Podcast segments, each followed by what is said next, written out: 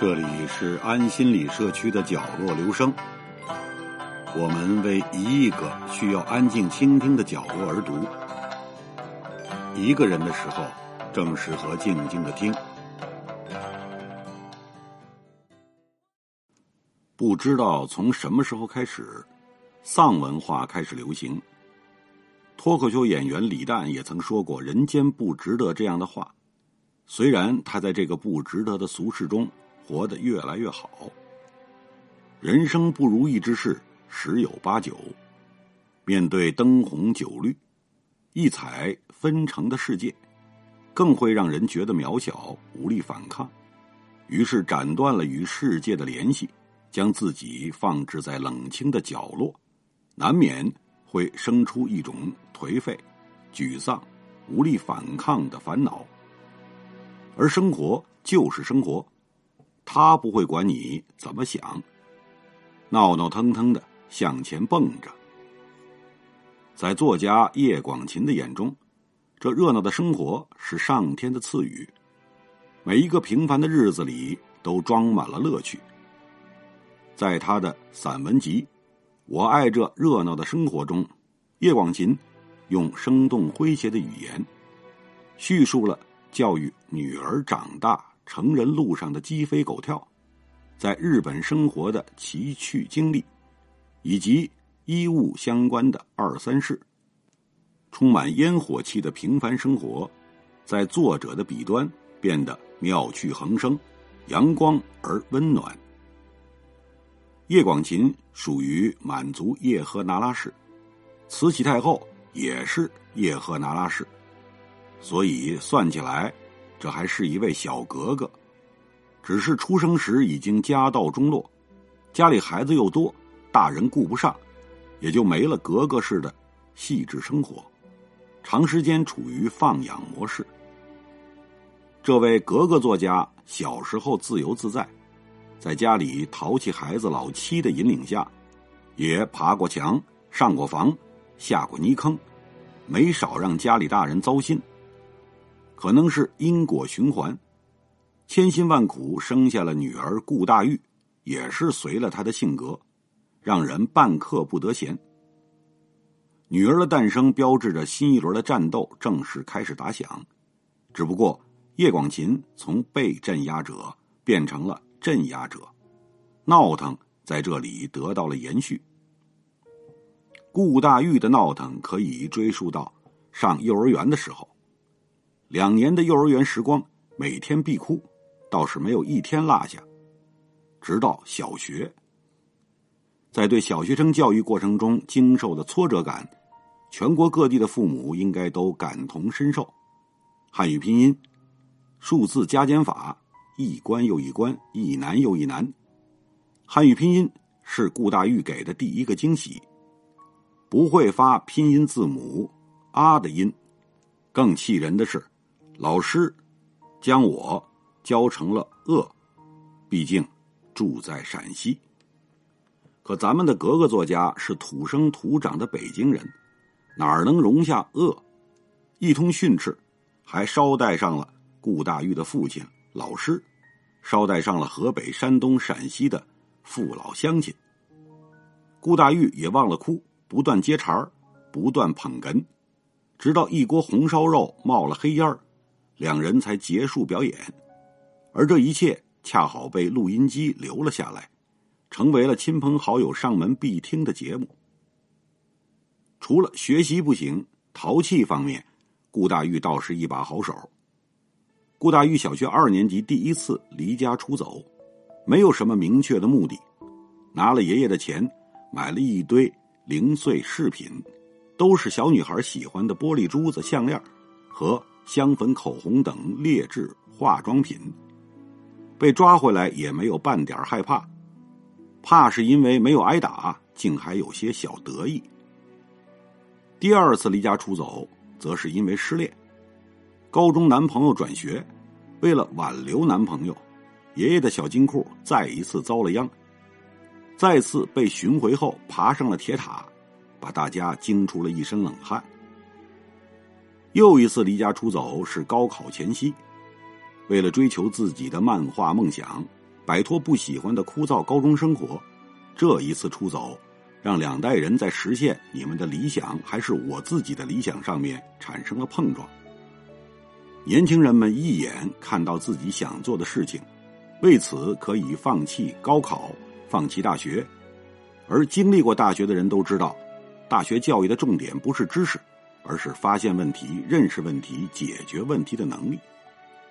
顾大玉多年以后也认识到，如果早一些知道这些道理，或许就不那么执拗。叶广芩的丈夫在日本执教，顾大玉也曾在日本生活过一段时间，接受过日本的教育。上学期间，课程没好好学，倒是写了一篇篇武侠小说，什么女英雄战恶棍亲自出马，勇武将斗强敌惨遭暗算，什么美少女巧遇少将军，傻公子大战粉妖魔之类的，在班级内广为传颂，气坏了叶广琴。除了积极的武侠文化输出。顾大玉同时也在遭受外国文化的侵蚀。如何成为魔女，无异于国内的言情小说，教人各种咒语。叶广芩再一次把书丢出了窗外。这些事情倒也不是没有一点好处，至少顾大玉的日语水平蹭蹭的往上涨，在顶嘴时尤为熟练。家里还有一位老爷子。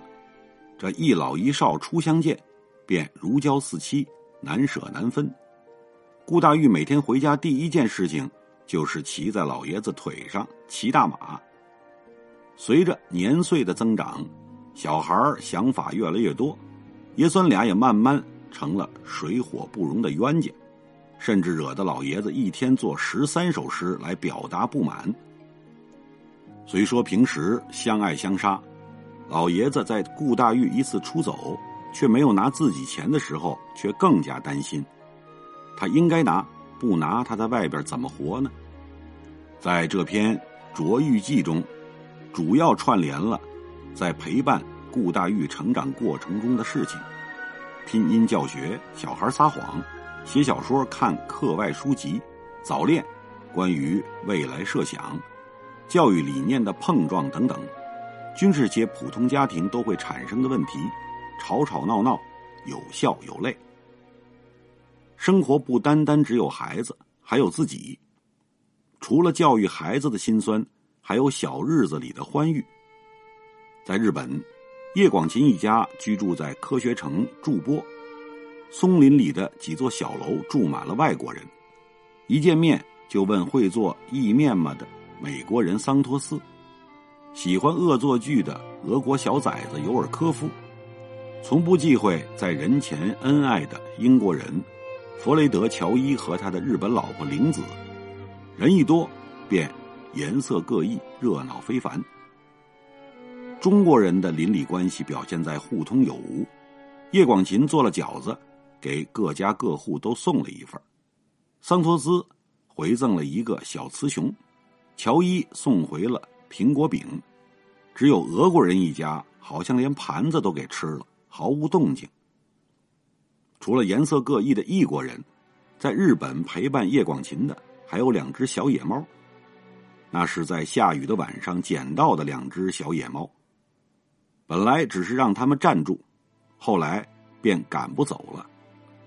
待到要回国之日，更是难以摆脱，又发现。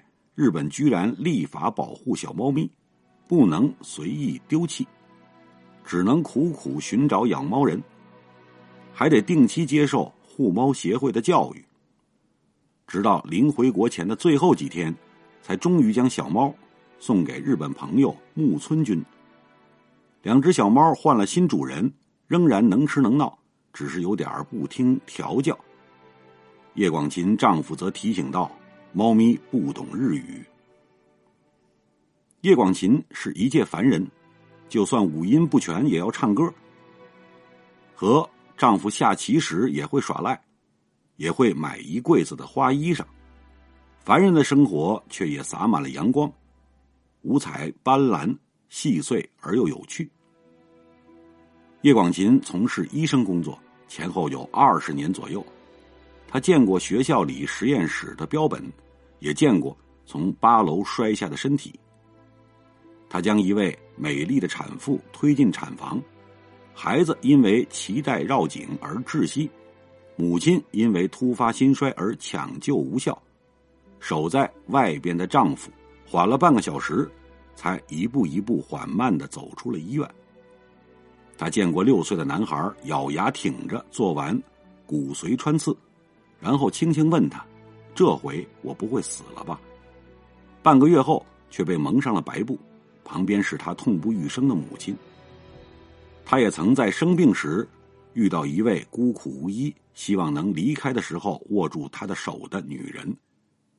生和死，一般人一生只经历一次，而医生却一直在见证着这些。每一位医生都会经历很多这样的时刻，生命是美好的，生命也是艰难的，而我们只能顺其自然。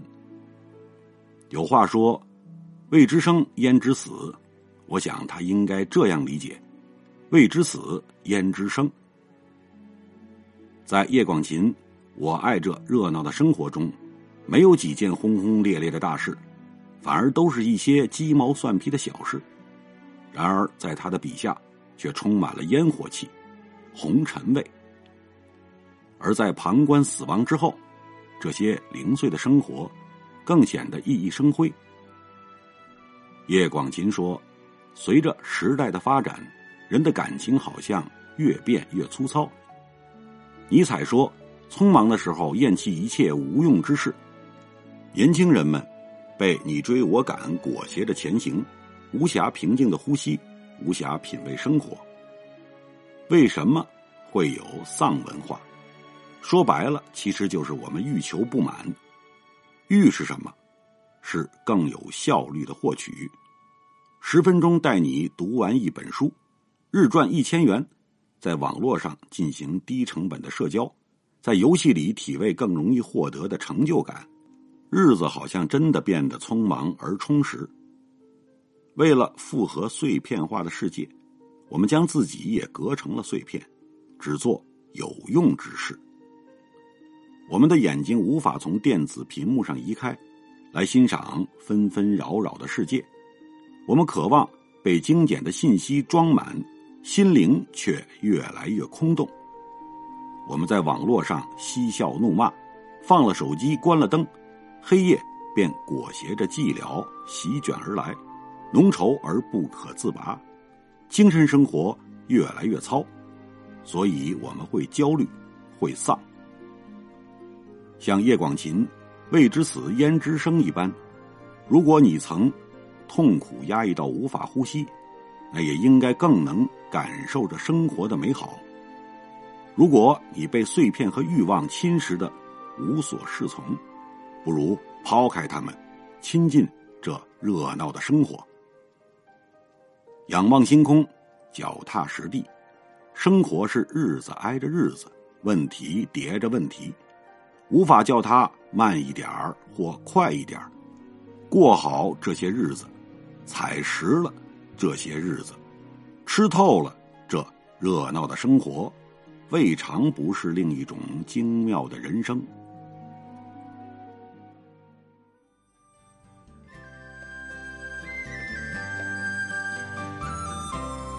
以上为您朗读的是选自公众号“海椒大人”上的一篇文章。谢谢来自每个角落的慧心倾听，请记住这里，我们在一起呢，咱们天天见。